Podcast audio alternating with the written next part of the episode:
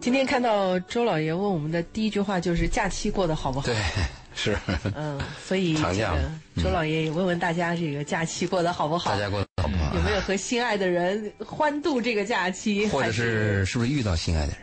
啊、或者是发现这心爱的人怎么跟之前想的不一 样？对，因为过节期间他一般有些聚会嘛，嗯，这个聚会的时候，我们建议呢，找机会嘛，创造条件嘛，没条件创造条件嘛。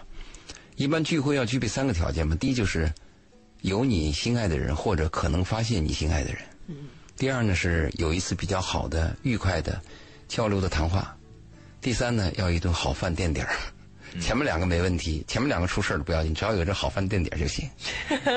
至少还有最后一点美好的回忆，是吧没？吃饭，真的今天。嗯 我们既然做这个节目，我们真的是关心年轻人们。昨天晚上我还我还做了一次红爹吧，那么红娘红爹嘛，那要个月老哎月老啊，嗯对月老，月爹老，我刚才在想红爹是，他呃就是花旗银行三个女孩嘛，嗯，三个女孩呢，我们印象挺好，呃，属于那种比较端庄的女孩，啊、嗯是有过训练、有一定素质的嘛。我们这边有个男的嘛，啊，就见了个面嘛，见跟了个仨一起见啊，对对，这三个女孩就问我，第一个我一到我坐那儿以后，马上一个女孩就问，为什么不是三对三呢？为什么我们三对一呢？啊，我说你知道吗？现在好男人少啊。嗯，这个你知道吗？现在能能能当丈夫的好男人就更少啊。哎，他们同意。男孩儿女孩儿遍地，但是你要找到一个彼此对眼儿的很难。嗯，你要能找到个对眼儿以后，发现还能走下去的很难。嗯，后来你发现走下去还能成婚，作为丈夫和夫妻的就难上之难。嗯，哎呀，你知道吗，周老爷，我们之前在讲婚姻为什么这么难的时候，其实有提到就是关于孩子来了之后，他对于婚姻生活当中带来的一个巨大的天翻地覆影响。对，嗯最近不是有一个电影叫《找到你》在热映。然后，哎呀，我这个很多女性表示看完了这个电影之后，不想生孩子了，不想结婚，不想生孩子对，了，嗯，因为而且这个情况在中国，呃，只先说中国吧，据说在整个亚洲都挺普遍的，就是丧偶式婚姻，就等于是你有了这个老公跟没有似的，这孩子是你们俩生的，这孩子应该是有爸爸的，但对跟没有是一样的，所以才会有这样的一个电影的出现。很多这样的事例，在西方就很太多多了单亲家庭、单亲妈、单亲爸太多了。但是总觉得西方呢，这个父母对于孩子的这个参与度要高过于我们这边儿它。相对平等一就是些，感觉啊相对还好交流啊对，文明一些。嗯但我建议是这样，你不要因为呃这个男人呃要帮我，我才生孩子。作为一个女人，你自己要想你要不要孩子，嗯，跟他没关系。你即便跟他结婚了以后，你也要笃定一下，就是我是不是要依靠他？我依靠他的精子，我形成一个胚胎，我是不是还要依靠他，非要当爸？如果你要想把所有的依靠都寄托在一个人身上倒也，嗯风不险是很大。非得要依靠，就像您说的，这个婚姻关系我们可以看作是一个合作公司。那生孩子这事儿是合作公司当中的一个项目，就两人得合作。那你有有问题啊？你有 contract 的，你有合同，你问题是对方是不是一个守信的人？嗯，你刚开始都好这就是谈根本，这是根本的问题吗？对呀嗯所以绕过来，我昨天跟那三个女孩讲，我说你们找到一个男人，第一是要找到一个好人，而不是要找到一种关系。有些女孩会有个错误，她认为这个男人要娶我，那就是个好人，这是错误的呀。如果一个男人要娶你，结了婚以后，这个男人很糟糕，是个暴力分子，那不是很受苦吗？但如果你找到一个好男人，哪怕他不是你的丈夫，他是你一段姻缘或者一段情人，那也是很美好的。一个好男人，你从他身上不是得到了利益，就是得到了温暖，或者得到了一颗心，或者分手的时候少受伤吗？是最基本的嘛。昨天晚上我还说这个问题，就是你要找到一个好的人是第一步的，其次才是我是不是跟他婚姻呐啊是不是可以啊？先试一试嘛。我昨天晚上做这个月下老吧，就干这个事儿。好家伙，我多忙，我专门他去跑了一趟，嗯嗯，跟他们吃了顿饭，而且这个买单还是我那个哥们儿买单，应该是年轻人买单。我给你介绍对象就应该你买单嘛。嗯，后来好像还是我们那个许爱国和我们那个苏琪买的单，所以你们是三个月老加三个女孩加一是个他男们人，是因为这个许爱国去银行，他办了一件什么事儿呢？他认为他年龄大了，嗯每个人年龄大了以后都要考虑到死亡，嗯所以呢，他就把他的所有的账号告诉他的妻子，嗯说如果我有个意外，你将在哪个账号怎么怎么办？那么这个在办理过程当中呢，就让这三个女孩知道了。嗯，这三个女孩就很感 动，她们就非常感动，她们自己说起这事儿一把鼻子一挺一把泪的。那不就建立了深厚的友谊吗？有时候过来看个电影，到我们这吃顿饭，那我们这边刚好有个小伙子，嗯，他们也希望找到这样的人。我说我跟我能给你保证介绍一个好人，但不一定是你喜欢的人，因为你喜欢的人未必是个好人，一个好人未必你喜欢是两回事儿。因为年轻人刚开始喜欢对方都是肉体相吸嘛，但是我们看不到灵魂嘛。而且现在很多女孩有识别男人财富的能力，但是没有识别男人灵魂的能力嘛。所以我能给你保证的就是这个嘛。昨天晚上我们就干这事儿嘛。那所以今天贝贝一见面我就问过得好不好，其实我关心的就是你们的生活好不好啊，挣不挣钱什么跟我没关系，挺好我的我只关心两个，就是你们过得 好有没有爱，你们健康不健康，就这两点最重要，啊，跟您汇报一下，看完了这个找到你之后，我给我老公发了个大红包一。定要生 孩子啊，就是你你的丈夫他尽尽职尽责，嗯，他作为丈夫和作为爸爸，都你满意。非常让啊，人你满的意标准叫对谁？你只要对你满意，男女满意了，关系，哎行了。因为看完那个电影之后，我真的特别庆幸。但是这个庆幸的背后，其实更多的是悲凉。就是我是用“庆幸”这个词，难道这个不应该是？就是比嗯就如说，本身就应该这样的。对的，但是我现在居然用了庆幸，啊哎包括那个我后来看了那个剧后面很多的花絮啊，包括编剧，他也是一个值得让人羡慕。他自己也在接受采访的时候说：“我庆幸我有这样的一个老公。”嗯你看，我觉得这个词的出现，它可能从本质上面也在表达，这个婚姻当中有多残酷，大家自个儿掂量，自个儿掂量。呃，如果你能找到一个彼此相爱的人，又能成为夫妻啊，真的应该庆幸。太难了，你走完一生，你回头看，你去找个好工作吧，只要你努力可以见效。嗯如果我想耕耘一片土地呢，只要我使劲儿，我薄一镐的镐头，它就是一个坑。嗯唯独这个，你找到一个相爱的人，就是，嗯、万般皆有命，半点儿不由人，讲的就这个事已儿。经放弃了。呃，很多年哦不是这样轻人的，很多不，很多人已经放弃了，很多人一鸣，你不要放弃，啊， 因为你听我的节目应该明白什么问题呢？放弃不是说这不碰好，到是好多人真的是随便凑合一下了。到了一定年龄啊，也不要随便凑合，你给你自己定一个期限嘛。上次我们就说过嘛，你比如你现在身边有四五个女的，你认为哪个是老老大、老二、老三，你排一下嘛， 对不对？当你还没定的时候，老大已经走人了，而且是好吧多人进入了婚姻之 后啊，发现对方不是那么回事儿呢，也就只能凑合了。就真的好多人对婚姻啊或者爱个性情问题吧，真的没有什么。么期待值了。我发现，就是美满的婚姻和爱情都是非常难的。没爱的。咱们今天在这个讲这个节目，说着说着就老了，说着说着就进医院，说着说着就死了。人生真是无奈的，很多问题不以人的意志为转移。你想怎么样，结果能怎么样？你想过什么日子，结果能过什么人？对不对？你到底能过什么日子，完全是两回事儿。所以我们很多人啊，如果你误以为婚姻是一种方便的话，千万我要提醒你，婚姻一点都不方便，婚姻是很麻烦、很 trouble 的一件事儿。但是有没有意义？我自己的认为，婚姻是有意义的。尽管我的理论也同意一些专家的理论，就今后的婚姻慢慢会解体。嗯，你像那个呃幺五年开始，美国那个非注册的 family 以及比注册的 family 是持平了嘛？嗯，那我相信你不论是非注册的 family 和注册的 family，它这个家庭的这个内容还是存在的，只是有一个有法律保障，一个是我们俩自愿的。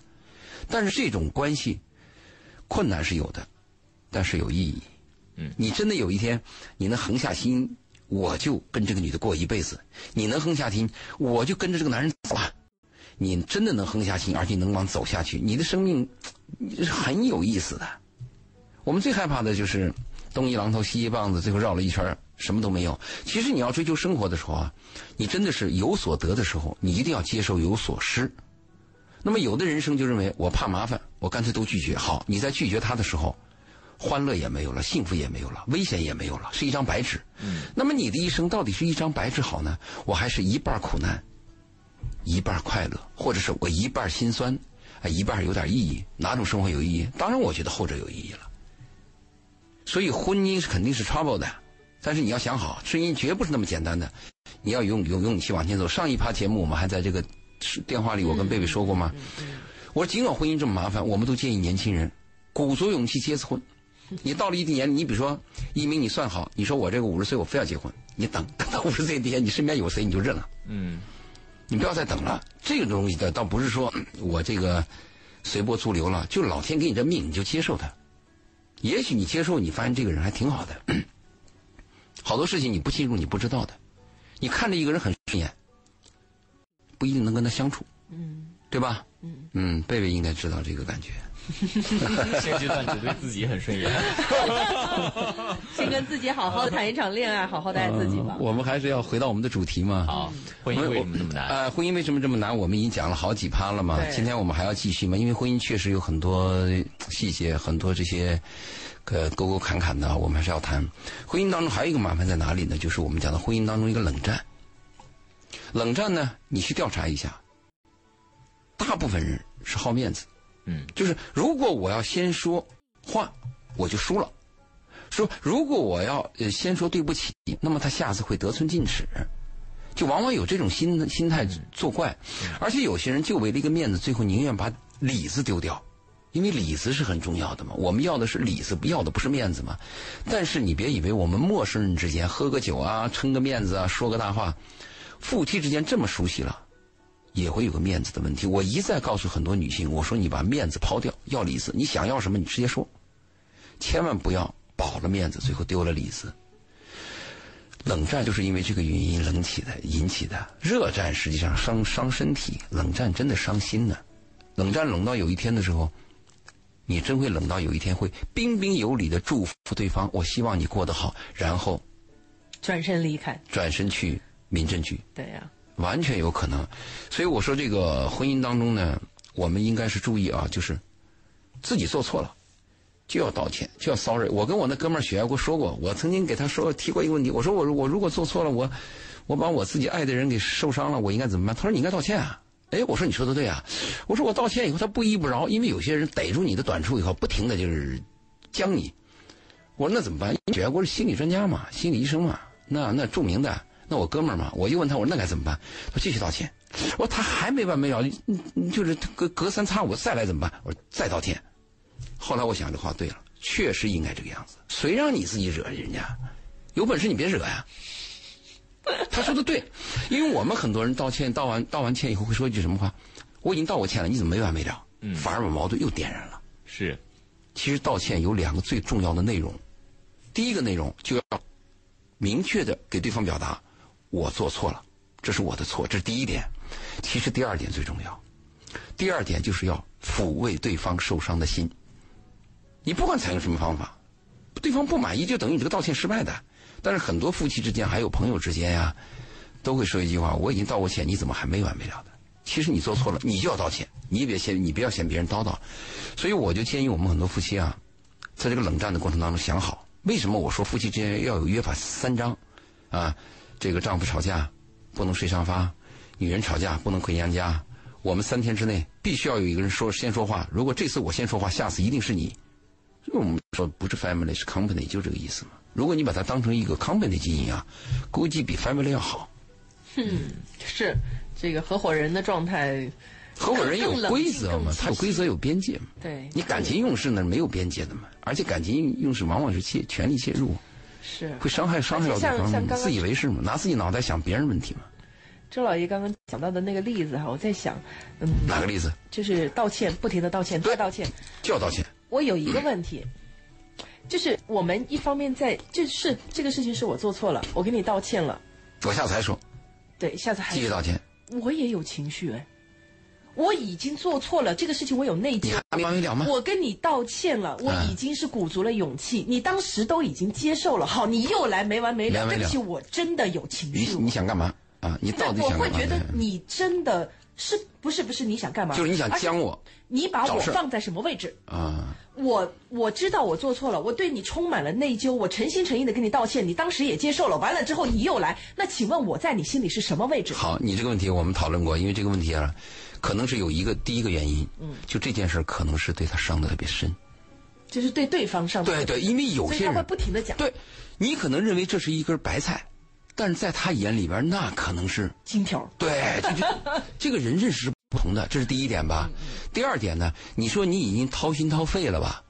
可能你那个掏心掏肺的方法呢，对方没有 get 到，对，没有 get 到，这是一个问题，是不是？第三个问题呢，就这个人呢，有点得理不让人，那是他的问题了。但是我们做这个节目的时候，我们要怎么说呢？我们先说两方嘛。你比如说我做错的这一方怎么办呢？我要承受对方对我无穷的指责，应该是这样子的吧？那么我呢，作为受害方，就是你应该向我道歉的，我应该怎么做呢？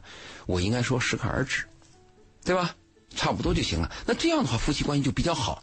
我们在做这个调解的时候啊，贝贝，我如果按你的方法去说的话，可能会引起战争。你比如说，一个女人说：“你看我已经做错了，我丈夫老说我。”我说：“对呀、他怎么没完没了啊？”你那那就吵起来了。那我们只能跟他讲什么呢？你做错了，你就应该接受别人的指责和持续指责。那翻过来见她丈夫，我们应该怎么讲呢？你应该适可而止嘛。这个事情已经过去，你没完了，你想干嘛嘛？这个话分两头说，这样可能比较合适一些。所以我们今天做这个节目的时候，我们希望夫妻都能听到我们的节目。关于冷战这个事情呢，你也冷过，这个男女朋友也会冷。这个冷战这个事情啊，还要分，还有一种特殊情况啊，我把这个特殊情况分一下。就冷战，就有一种人，他就喜欢冷战，啊动不动就跟你冷他战。受点委屈，他就喜欢冷战。欠热啊，他冷战的方，他冷战的目的不是说你要跟我道歉，他冷战的目的 是看你有多珍惜我是这种测试啊！测试啊，对这种测试，而而且呢，他认为如果冷战这一关你没有过，那咱就拜拜。啊啊，那就拜拜呗。，对，就这种情况。那这个测试是这样啊，这个测试如果是真有目的测试的，它不是情绪化的，它有一定算计的，就在它的这个运筹帷幄之间的，作为一个方法和处理问题的结构和技巧，可以。我们首先承认可以，因为你在恋爱期间不就是在了解和探索对方吗？要试探对方，要摸着石头过河了吗？嗯。但是我们后面要跟你讲，有没有风险你要注意。嗯，是不是？嗯，就是你这个冷冷到什么程度？你比如冷到三天，别人还不理你，怎么办？你你要注意。嗯，我的建议是这样：你即便是测试他，你应该去找他；你即便是分手，也要去找他。嗯，因为这里边可能会有误解，也许你一问不是那么回事儿呢，你把一个很好的姻缘机会错过了呢。嗯，有万分之一的可能吧。嗯，概率上来讲，小事件趋于零不等于零吧，它存在吧。所以我的建议是，你可以用技巧，但是有风险，同时在收尾的时候要注意方法。嗯，经常我们会认为百分之百的一个问题，最后我们一接触又发现，哎呦，我很愚蠢，哎呦，我委屈了对方，应该是我我我我做错了，所以这个我要提醒。嗯，呃，试探我同意啊，因为我同意啊，但是有些试探比较俗。另外，我建议不要试探人性的底线。有些女孩不是找个女朋友去试试她男朋友会不会被勾引，这都失败的。你勾引一个成功一个。对，还有人有些人他是他深陷于冷战这个思维当中，啊这冷战毛病他思维习惯你知道吗？他深陷冷战思维当 中，对，所以他其实关于冷战这个问题真的非常普遍，因嗯为其实不光不光男女朋友了，对会有冷战就是哪怕你是好身边的朋友好之朋友也间、父会母啊。父母子女之间，甚至对可能会有冷战的。呃，还有一个啊，冷战它有一个，我们还讲到一个就是什么呢？就是绝对冷战和相对冷战。嗯绝对冷战就是彻底断绝来往，嗯，就是信息也没有，什么都没有。相对冷战是什么呀？我对你有意见，但是送碗饭，说句话还有，只是我的那个情绪和那个脸色比较难看。我建议用相对冷战，不要用绝对冷战，给对方机会，任何时候都要给爱你的人留一扇回家的门。真是这样，你不要把对方逼急了。嗯，你你你以为你不喜欢你你你你讨厌他，你讨厌这个人背后有人追呢，特别是在你那个男女朋友关系比较微妙的时候，他也许就在两个当中选择呢。好家伙，这个女人这么冷，那个女的就会会来事儿，那就不一样。所以我们要什么样的女人呢？我我们在前几趴讲过嘛，有一种女人是可以避免问题的，她非常严谨，但是一出问题就炸了；还有一种问题大大咧咧，但这种女人她会处理问题，她会解决问题。我把你惹了吧，哎，我会把你勾回来。我们一般相处好的要第二种女人。第二种女人就是因为生活不断的出事儿嘛，我不断的出事儿，我不断的把你勾回来。那有人吵了一辈子，不就这样子吗？嗯。所以我们讲冷战的时候，嗯，还是提醒大家注意，它是婚姻当中一个比较难的事儿，嗯，而且真的是冷战走向离婚的可能也很大。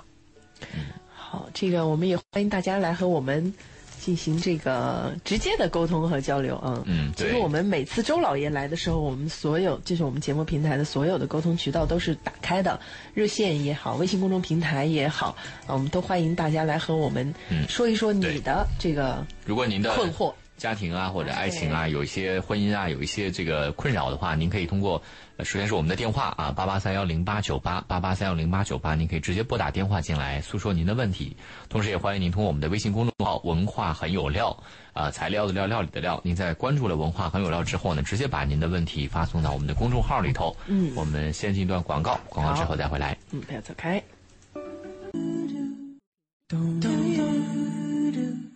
好，欢迎大家继续回到我们的嗯，这个文文化化星星空空周末，啊呃，因为每周五周老爷都会来，然后呢，热线上面有一朋友已经等了很久了嗯我们啊看。这朋友有什么样的问题哈？嗯你好，你好，喂，你好，嗯我我有个朋友，他有一个这样的事情，我想告诉你一下，看这段婚姻他还要不要？他跟他老婆差不多冷战了七八年了，那他现在大家互相都没有什么，好像都想离婚那样子，你说他还能不能现在不离啊呀、他们有孩子吗？有啊，多大？他孩子都成家立业了，小孩都成家立业了，哦，那他们年龄也很大了，那也是过了一辈子了。对，那谁想离呢？是男方想离还是女方想离？女方想离，啊，男男方什么意见呢？男方也有点意思呀、他就有点意思。那我的建议这样啊，如果你们俩是普通的婚姻，也没有过什么生死与共，也没有过什么，呃，就是那种惊涛骇浪惊涛骇 浪或者那种挚爱，嗯，孩子也大了，到了这种年龄啊，如果对他人也没什么伤害，人应该过点自己的日子了。嗯，是吧？这个就是我的建议。哎，确实，因为没有什么羁绊，你在一起很别扭嘛。你，你刚才谈的是冷战七八年，冷战七八年相对相那那我可以理不理解，就是说，不上床也七八年了，会不会对边冷战边上床？我不理解这个问题啊。没有没有没有没有上床。那就是你看啊，孩子也没关系了，呃，工资互相之间有依赖吗？比如说男方是不是要养着这个女人，或者是怎么的？没有啊，那彼此经济能独立，肉体又独立， 那你说这孩子也不需要你，这个婚姻已经没什么意义了嘛？但是孩子就是说，他叫他说叫他不要理孩子就是说，孩子管不了，孩子着急，爹妈的事孩子管不了，而且孩子已经成人了，你更没权利管爹妈的。这个他我我最反对，呃你没有权利管爹妈，爹妈也没有权利介入你，只能提建议，你没有决定权。我我老爹我想离我就离了，老娘我想离我也就离了，就这样子。就像你这儿子当年你娶那个媳妇儿，我反对一样，我只能提我反对意见，你非要娶我没办法，决定权在你。对孩子不能介介入老人的生活。如果你愿意给老人多给点钱，愿意多回家来陪陪我，来来给我煲煲粥但是、捶捶背，那我欢迎。但是你要但是是干预我私生活呢，我反对。但是他就是说他以好以前一贯以来就，他搞得有生病，他就说是她老公爷给她的，其实她老公都没有生病，她怎么老公怎么会爷的生病给她呢？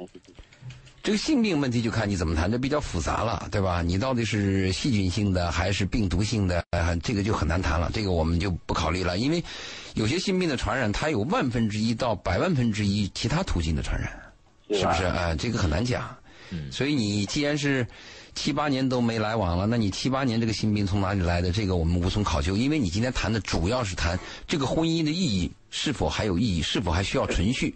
那如果你谈的问题是客观的、是准确的，进行咨询，嗯同时也欢迎您通过我们的微信公众号“文化很有料”来进行咨询哈。嗯嗯嗯。啊，有位朋友说，这个主持人你们好，我想咨询我的这个婚姻的两个问题哈，一个是我的先生呢学历跟我有点差距，我是重点大学研究生，他是极其普通的本科生，谈恋爱的时候呢并不在意这个，但是婚姻进行一段时间呢，还是觉得他确实不聪明，然后我就会有点嫌弃他。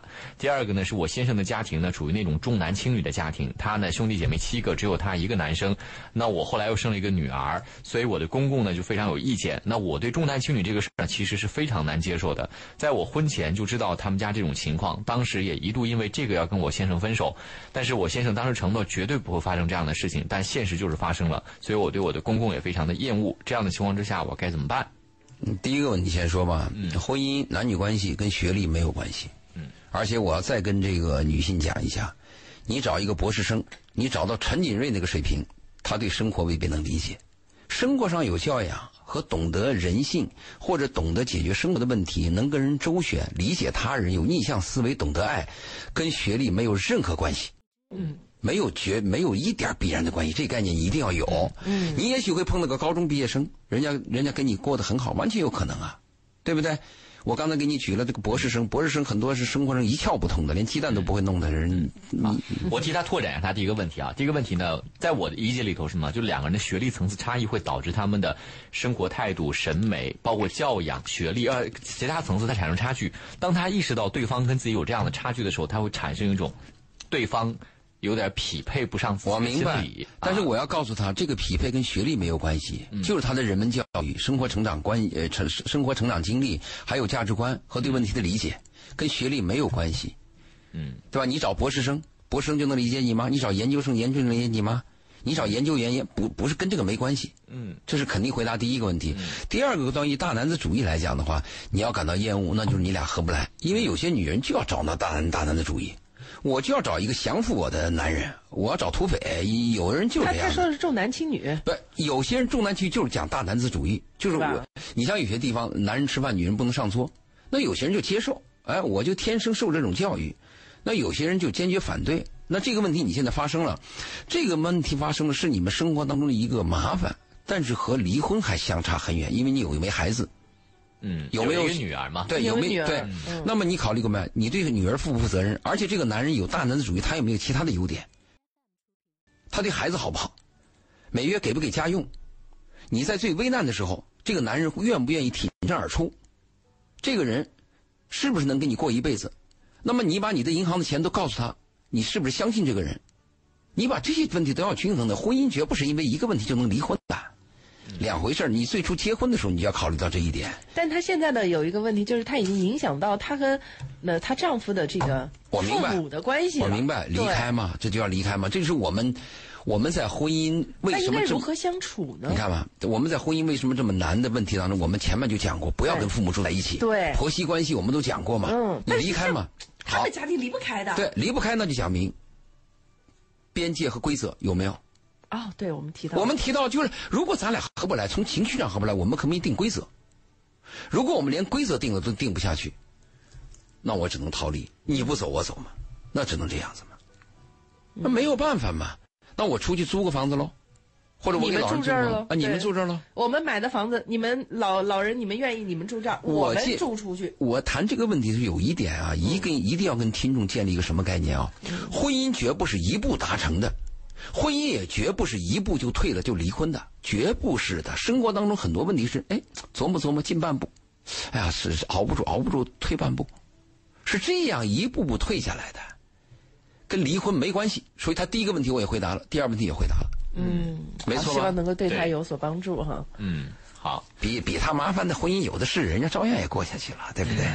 对，还有一个问题，呃，我觉得你可能我也没有太明白哈，我就复述一下他的问题哈。他说这个，我认识一个朋友呢，因为是异地哈，这个在线上确认了男女朋友的关系，一直什么都没有发生，也没有碰过手。然后呢，但是呢，这个在呃之前呢，经常给他发微信，他也不回，而且就是确认了关系之后也会有这样的情况，两个人为这个事儿呢还经常吵架啊，我觉得很不爽，那对方也觉得很无辜，然后呢，这个最后呢，我就我们就决定中断关系哈、大概有两年时间一直没有联系。他既然这样问呢，肯定是他觉得他对他的前男友还有余情未了，谈不到前男友。 第二个，他是觉得他当时的选择该不该，对不对？他不是前他第二个问题也糊涂，第一个、啊第一他不是前男友，嗯，就我就是这个关系根本没有建立。，对你网上来往啊连、连连连指头缝都没动过的，你这叫什么前男友啊？嗯，第二个说他该不该，你注意啊，这个东西不是你该不该，是人家把你 pass 了，嗯你活该，嗯。你该不该，你根本就没主动权嘛，这个是人家不理你嘛，你搞清楚这个问题。嗯但是他俩他的意思是说，至少他口头上答应我们俩是男女朋友的关系。那很多男人都愿意跟女人答应口头男女关系啊，我我很多男人愿意嗯所以周同时老跟也是几个啊看人实际的，是吧？当然你看实际结关系果嘛，你一点意思都没有嘛。我跟你说，很多男人啊，但是有些男人就算有实际关系，也并不承认哦。对，也有这问题，所以他这差得远嘛，嗯，他这八字不打一撇嘛，自己在那挺好，挺好，你没损失什么，除了时间啊。啊时间，而且可能把自己情绪搅坏，做了一些美梦啊，有这些情况，根本就不值。很多女孩儿就犯这个傻病，哎，这个男人为什么不理我了？很多男人也犯这个傻病，那个我为什么给那个女人打电话，她不理我？不理你就不理人家，不喜欢你嘛，有什么有什么可为什么？还用问为什么？全部讲出来，嗯哎呀然后嫌你 丑。我经常受到这样的困扰，啊但是我不理人家，人家老骚扰我。 你美对， 开个玩笑 啊，开个玩笑。 好了，那我们继续回到我们的正题吧。嗯对啊，刚才谈到冷战，一直在谈冷战、这啊婚。姻的麻烦，我们谈到一个冷战啊。是下面我还要谈到一个婚姻当中还有一个麻烦在哪里呢？就是我们古人有句话叫“家丑不可外扬”。嗯。但是你看，我们很多人啊，真的是家丑总外扬。嗯。他倒不是说自己家里出了什么事儿啊，他总要把家里事儿拉出去以后，让他一些什么朋友给他出主意。嗯，这个很糟糕。还有些夫妻吵完架以后啊，找爹妈去评理，叫你妈去说说，叫你爸，现在说都是假话。爹妈在当这个女婿面或者是儿媳妇面是不能讲真话的。嗯，但是就是假话也会引起矛盾啊。嗯你别以为假话就能把这事情抹平了。假话，假话，恶心假话，低层次的假话有的是啊，他把矛盾反越搞越大。嗯所以这个家丑不可外扬，老人讲这个古训啊是有道理的。夫妻两人之间的事儿，就是你们俩人之自己的事儿。我曾经说过，人生有两件事儿是别人没办法介入的，一个就是你私人感情，第二就是你的健康。你看很多闺蜜嘛，她们离婚了，呃，这个分手了以后，会会会跟女朋友去讲自己多么多么痛苦。你看那个旁边女朋友在那点头，你别看她点头，她什么都听不懂，她在那应付你呢嘛。你的喜怒哀乐只有你自己知道。所以我建议女孩啊，有有有一个好的男朋友的时候，不要去晒幸福，因为你晒的那个幸福我也看不懂。呃，你有时候呢，如果人家是个单身，你晒的话，把人晒的还挺挺尴尬的。然后你悲伤了干嘛？你悲伤也不要跟别人讲，你的悲伤就是你自己的，你活该，就是你自己的事儿，没没有人逼你找他。你跟张三李四王麻子谈这个事干嘛？说第一件事儿就是你的私人感情是别人无法介入，第二就是你的健康。等你有一天生病了，朋友说给你送个鲜花，给你送顿饭，解决问题吗？对不对？你的癌症晚期，那么那个基因都都都都变了，那个癌细胞疯狂生长、疯生长期，什么用都没了。所以两件事是别人没办法介入的，一个就是私人感情，一个就是这个嗯，我们谈的就是健康问题，所以家丑不可外扬，真的是有道理的。嗯，就你自己事儿就自己事儿，也存在一种情况，就是呃，可能两个人的矛盾到已经互相之间调解不了了，她这时候只能想到说对方的闺蜜，或者是有谁能帮我出出主意？对，就是一次文化星空。嗯我跟你说，你千万不要找一般人出主意，一般人达不到那个水平，真达不就到得。找相关的情感的处理专家找我，啊， 找哦文化星空。因我说这话可不是在这儿自吹啊。你看那个，我们有些国家他找那个教父和教母，他实际上是有道理的。每个女人会生孩子，但是不等于每个女人会养育孩子。那家庭问题，家庭问题你找你爹妈，你爹妈都未必懂，但是你找文化清空，找我这种专家，真的是有效。嗯我们拯救婚姻，拯救一些男女问题是有成绩的，我自己是有是有阅历的。我的墓志铭啊，我的墓志铭都写好了。嗯我的一生，我不在乎有多少人反感我，嗯。我只在乎我救了多少人。嗯，好，就这儿也说一下，大家如果有这个情感方面的问题啊，在节目之后，如果想联系到周老爷的话，嗯，也可以在我们的微信当中呢搜索“文化很有料”，文化很有料。您在关注之后啊，回复“周老爷”啊，周就是这个我们姓氏的周啊，老爷呢就是老师，老师的老，爷爷的爷、对啊，周老爷就会弹出周老爷的个人微信。当然，你要在添加这个他的微信的时候，要说您是文化听众的，对呃否则我不加哎文化听众的听众啊。这个我我我我我我就是因为你要是文化星星空的听众，我愿意给你加一下来往一下，嗯否则陌生人的话你都不知道干嘛的。对，但咱们是说告诉给大家，所有听到的朋友知道哈，以后找周老爷。但是呢，嗯，要么就是听到周老爷之前，我我不知道找谁嘛，对吧？你说的对，就人的本能呢，想找自己最亲近的人、最信任的人去倾诉一下。是倾诉有两个目的，第一个目的就是要让对方支持他，你看我做的是对的吧，他做的是错吧，对不对？第二个目的就想把自己的委屈啊找一个发泄口，嗯，去诉说一下。嗯，往往心里有病的人呢，他只要能说出去的话，基本就好了一半儿嗯他是这样，但是你切记啊，这个说出去的那个受听的者，这个人也许会给你出馊主意。嗯你注意啊，很多女孩在说自自己丈夫的时候，有些妻子在说自己丈夫，她只说自己丈夫的差，她说到什么程度啊？她说到她的闺蜜和她女朋友异口同声的说跟她离，嗯真这样子的。但是呢，你等这个这几个他的女朋友有一天见了她丈夫以后，再听她丈夫一叙述，你发现他这个女朋友有问题。我做婚姻咨询也有这感觉，你听一个女人讲她男人说这也不是那也不是，你就觉得那人那个男人是个混混账，但是你再听那个男人来你谈谈，你发现这女人不是东西，所以是有风险的，因为一个人他能很客观的描述自己的情感是很难的，你你活一辈子，你哪一件事你能客观的描述自己的情感？嗯你除了对阿拉伯数字，你可以去客观描写，它一就是一，二就是二。你谈今天天气好，你那个好和我那个好感觉程度一样吗？嗯差距太大了。嗯所以我就建议啊，我们在幸福的时候啊，不要晒，嗯， 哎，孤独的享受。等你悲伤的时候，也不要倾诉，孤独的承受。啊，实在要找人倾诉，注意，你在事情没有发生之前，你就要预计一个高人，就这个人，哎，他这个对生活是有见地的，哎，我对他挺佩服的。我想好，一天我有什么问题的话，我会请教他。嗯你像昨天晚上，我做这个月下老，我跟那三个女孩临走的时候，我说你要听我们的节目，要听《挖星空》。他说我们现在正是需要的时候。我说你错了，我说你一辈子都需要。他说、是吗？我说你当然，你现在结婚了吗？对不对？结婚以后，你婚姻当中有没有 trouble？对不对？有一天有没有要不要离婚？离婚的时候有有没有孩子问题、嗯赡赡赡养费 的问题，你都要思考的嘛。嗯， 所以这个婚姻的问题、生活的问题是一辈子的问题，但是往往被我们忽视了。我们就认为上大学我们要背大书包，嗯我们要学知识，但是你知道吧？婚姻课没人讲，嗯就我们文化星空在讲这堂课。嗯，好啊，有些朋友也发来了其他的这个留言，但是我们也没有时间跟大家去交流了哈。对对大家对呢可以在线下的时候，在节目之后添加周老爷的个人微信，您可以在微信当中搜索“文化很有料”这个公众号，嗯文化很有料，然后回复。周老爷啊，老是老师的老啊，不是老爷的老啊，是周老爷，然后就会弹出他的个人微信，然后呢，您在添加的时候一定要说自己是文化星空的听众。没错儿，那就可以在线下大家更多的交流。等周老爷来上节目呢，大家也记好了，是在每周五每个礼拜晚五上。跟大家见面。对，在文化星空对当中跟大家来聊一聊生活，聊一聊婚姻，聊一聊大方，就是很多东西都可以聊对吧，。是，下次下周我们我再们再见见，。拜拜拜。